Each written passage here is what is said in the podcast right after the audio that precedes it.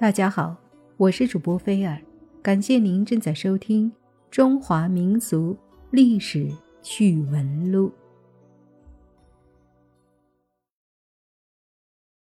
这一年的阳春三月，风和日丽，鸟语花香。乾隆皇帝又下江南微服私访，为不惹人注意，他一身客商打扮。雇用一条油漆锃亮的轻舟，沿大运河顺势而下。运河上碧波荡漾，百舸争流，一派繁忙的景色。望两岸杨柳摇曳，麦浪起伏，菜花飘香，百姓和乐。这令乾隆帝心中充满了惬意。不日，小船到达淮安。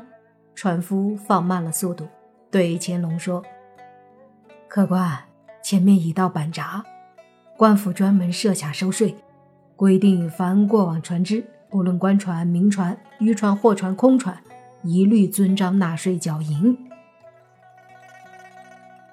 乾隆微微一笑，满不在乎地说：“小小客船还缴什么税银？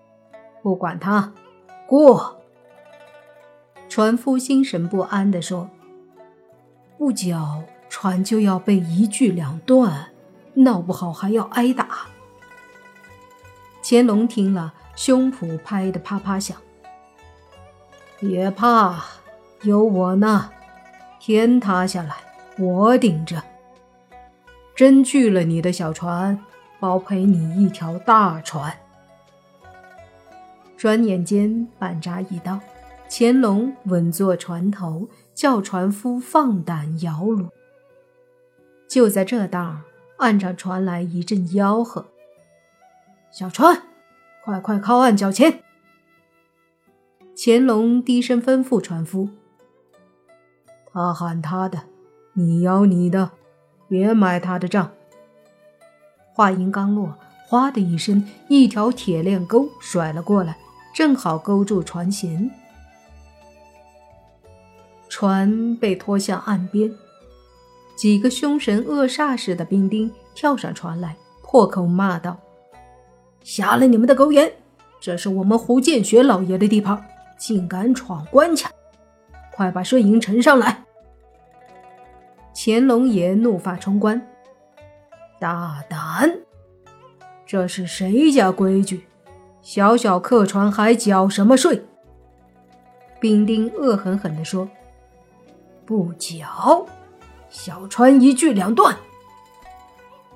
乾隆不屑一顾的冷笑问道：“你们如此蛮横无理，索要钱财，奉了谁的旨意？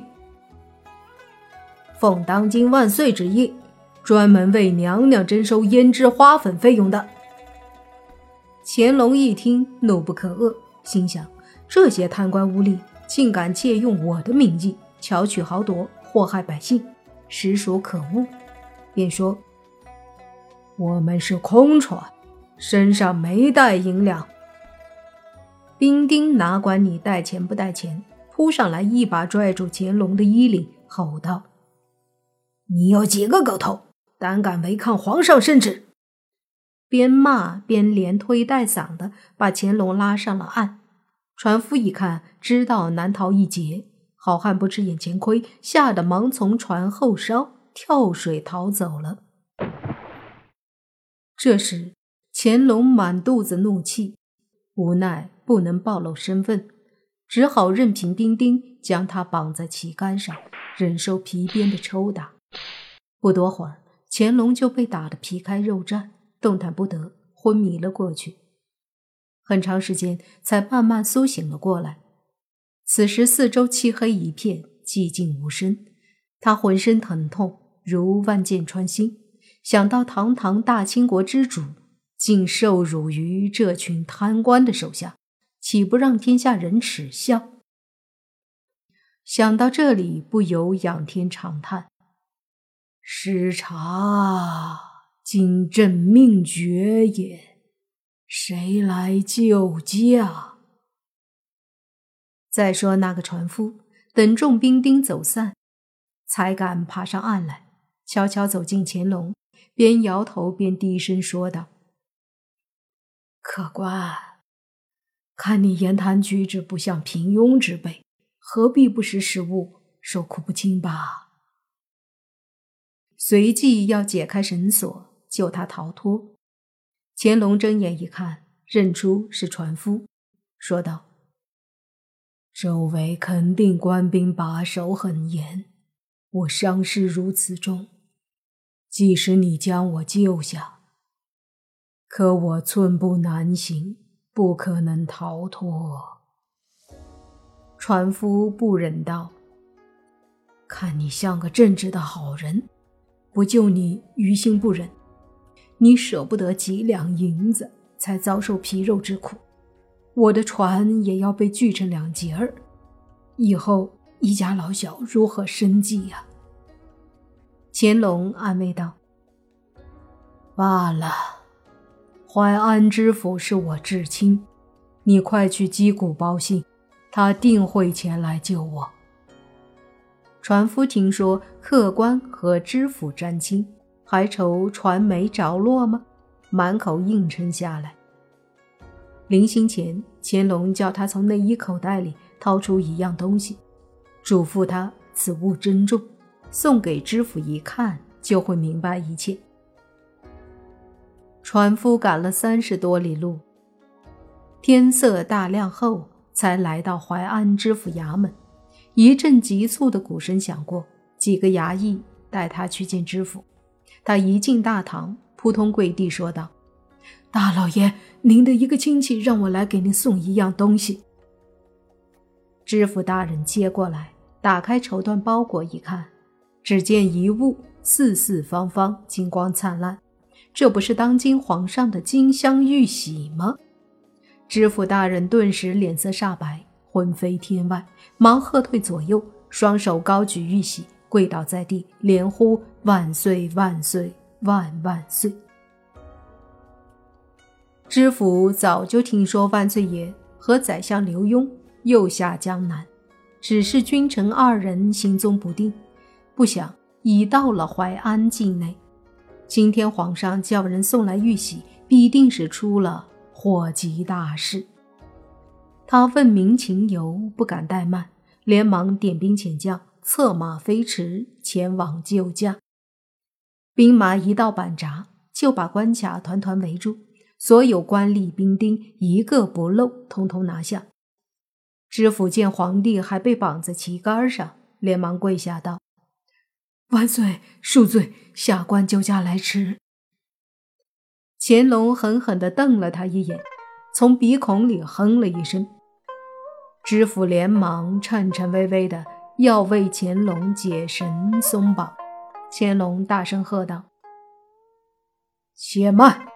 朕有生以来，还从未有人敢替我松绑。”知府吓慌了手脚，沉思片刻。不错呀，小小知府怎配替皇帝松绑呢？一时把他难住了，急中生智，有了。知府赶紧叫人先把旗杆锯断，再从上面拔出，绳索一松，就自行脱落下来了。他立即跪倒在皇帝面前，磕头似击捉米。下官死罪，死罪！乾隆皇帝立刻传令，将关卡上贪官污吏、恶毒兵丁通通斩首。知府救驾有功，死罪可免；失职失察，活罪不赦，革职充军。板闸水医总管胡建学名分巨大，押金交刑部审处。